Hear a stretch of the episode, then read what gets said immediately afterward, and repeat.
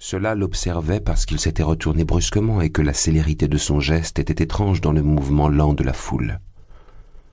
Le poissonnier lui-même, surpris par le geste de son client, lui lança en lui tendant sa tranche d'espadon enrobée dans un sac plastique. Alors, commandant, on s'est fait caresser par un fantôme? Il dit cela sans rire, comme une chose possible, et le commandant, ne sachant que répondre, se pressa de payer pour pouvoir disparaître.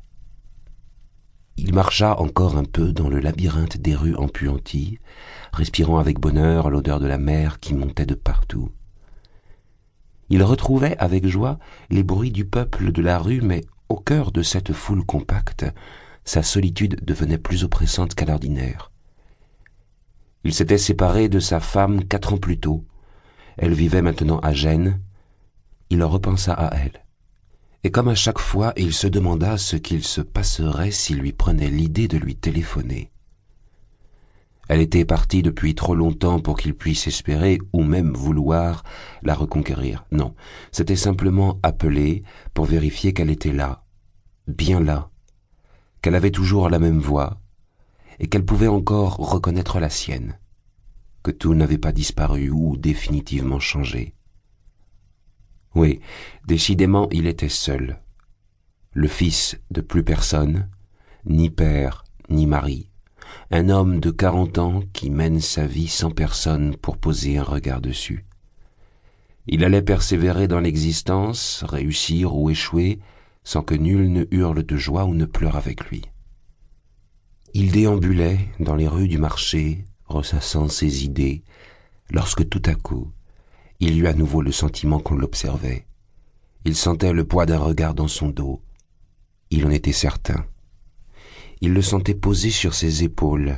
Cette fois, il ne se retourna pas, il réfléchit. Des pickpockets avaient peut-être entrepris de le filer, c'était fréquent dans les ruelles du marché. Si c'était le cas, le mieux était de leur montrer qu'ils se savaient suivis et qu'ils n'auraient pas pour eux l'avantage de la surprise. Il tourna alors la tête le plus calmement possible pour défier la violence si elle se présentait. Il fut saisi d'étonnement. À quelques mètres de lui, une femme le regardait.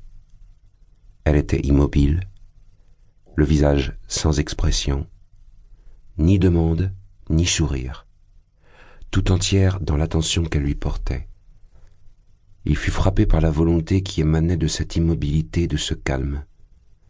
Elle le regardait, comme on fixe un point lointain que l'on veut atteindre? Il essaya de sourire, mais il n'y parvint pas tout à fait. Il ne savait que penser de cette présence. Voilà que les femmes me regardent, se dit-il. Et moi qui m'imaginais déjà avoir à me battre. Puis il reprit sa marche et n'y pensa plus. Il quitta les ruelles engorgées du marché en laissant le soleil scintiller sur les toits et les pavés de Catane. Il quitta les ruelles du marché sans s'apercevoir que la femme, comme une ombre, le suivait. Plus tard dans l'après-midi, il se mit à pleuvoir. L'Etna se penchait sur la ville de toute la masse de son ombre. Le commandant Piracci décida de sortir à nouveau il était en permission depuis deux jours et n'avait pas encore eu le temps d'aller rejoindre son ami Angelo. Lorsqu'il était à Catane, c'était la seule personne qu'il voyait avec avidité. Angelo était âgé d'environ soixante ans. C'était un homme petit, au corps maigre, mais au visage racé. Ses cheveux blancs et ses yeux bleus lui donnaient un air de marin alors qu'il n'avait jamais pris la mer. Il avait travaillé comme ingénieur toute sa vie, puis lorsque l'âge de la retraite était venu, il avait acheté avec ses économies le petit local de la Piazza Placido pour vendre des journaux. C'est là que Salvatore Piracci l'avait rencontré. À force de lui acheter tous les matins la presse, ils avaient fini par discuter. Piracci était le genre d'homme à être distant avec ses amis, mais chaleureux avec les inconnus. Si bien qu'Angelo en avait vite su plus sur lui que la plupart de ses proches. Après avoir boutonné son imperméable, il poussa la porte de l'immeuble. C'est là qu'ils se trouvèrent à nouveau face à face. Salvatore Piracci se figea. Elle était là, dans la même immobilité que la dernière.